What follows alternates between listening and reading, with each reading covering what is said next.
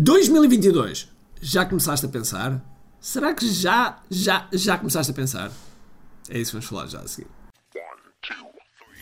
Todos os dias o empreendedor tem de efetuar três vendas: a venda a si mesmo, a venda à sua equipa e a venda ao cliente. Para que isto aconteça com a maior eficácia possível, precisamos de algo muito forte: marketing. Marketing é a única resposta possível para fazer crescer pequenas empresas que não têm o um músculo financeiro para enfrentar os tubarões do mercado. Por isso, a pergunta é: como é que podemos fazer um marketing que seja poderoso e ao mesmo tempo não esvazie os nossos bolsos? O meu nome é Ricardo Teixeira, sou empreendedor há mais de duas décadas e um apaixonado por marketing. Todas as semanas procurei partilhar estratégias e táticas de marketing que procurem responder a esta pergunta. Bem-vindo ao QI Marketing Secrets.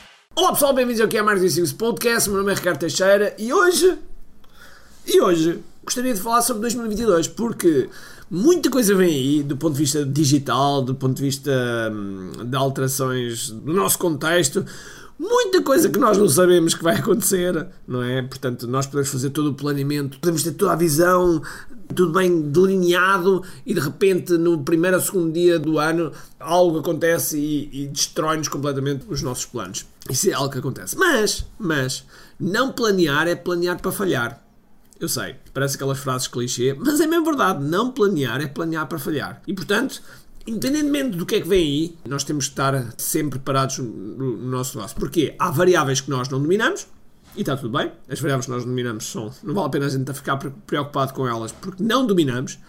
E depois há as variáveis que nós dominamos, que é aquilo que nós podemos fazer. E muita coisa vem aí, ou seja, existem alterações que, que, a Apple está a fazer ainda, existem alterações que a Google vai fazer, existem constantemente alterações. Por isso é que o marketing, principalmente o marketing digital, é absolutamente delicioso, porque nós não ficamos, é impossível ficarmos aborrecidos, porque há sempre alguma coisa a acontecer.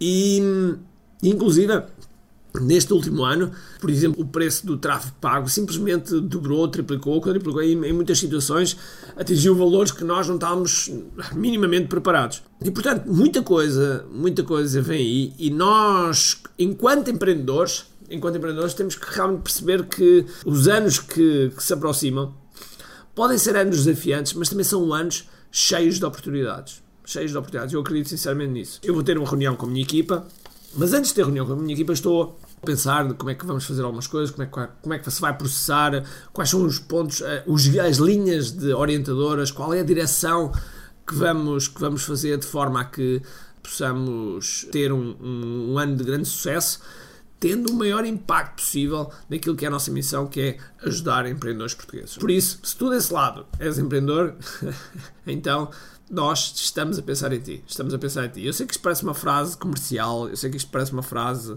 daquelas para convencer, mas é mesmo verdade. A pergunta que está na minha, na minha cabeça é como é que nós podemos ajudar mais empreendedores? Nós temos estado sempre a melhorar os nossos programas. Vamos ter uma nova massa classe, aqui há Digital Massa Classe, dia 8 e 9 de janeiro. No momento em que eu estou a gravar este podcast, estamos a acabar de preparar o funil de inscrição, estamos a começar a criar os anúncios, enfim, há muita coisa que está em movimento para nós chegarmos ao maior número de pessoas. Eu também tenho que pensar, ou seja, enquanto empreendedor, nós devemos pensar, e não só eu, nós devemos pensar nos momentos também de, de férias e de quebras e de restabelecer energias e de quando é que vamos ter com outras pessoas da nossa tribo. Tudo isso é importante. Então eu tenho estado aqui com o calendário à frente a ver uh, algumas coisas que nós estamos a criar, alguns eventos que vão acontecer em 2022, e alguns sítios onde eu vou em termos internacionais e, portanto, tem sido algo que nós estamos, eu estou particularmente contente. Eu gosto desta altura, de dezembro, para pensar precisamente no ano. Embora eu saiba, e eu costumo dizer isto, que planear um ano é a futurologia completa. Aquilo que nós vamos planear mesmo, mesmo a sério, é os próximos 90 dias. Sendo que devemos ter uma linha orientadora do que é que queremos dentro do ano, onde é que gostaríamos de estar dentro de 3 ou 4 ou 5 anos, qual é que, qual é, que é a nossa visão.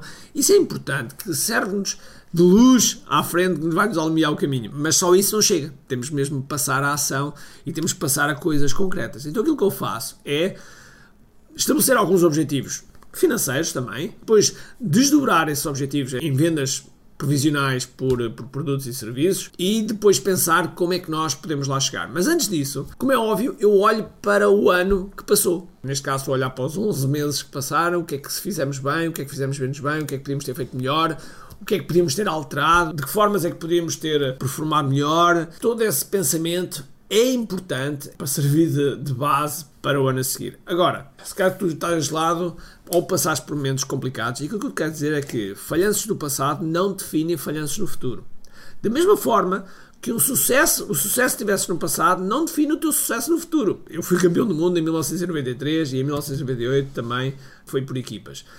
E a forma como eu fui campeão do mundo em 93, de maneira alguma, seria a forma que eu poderia ser campeão do mundo agora. Que é completamente. Primeiro, porque estou muito mais velho, mas segundo, porque as regras mudam, porque o contexto muda, porque as pessoas ficam melhores também e, portanto, nós temos que nos saber adaptar e temos que saber constantemente como é que também nós crescemos. E por isso, no planeamento, não só planeio a parte profissional, mas planeio também a parte pessoal. Como é que eu vou crescer? O que é que eu preciso para crescer? Quais são as competências que eu preciso para crescer?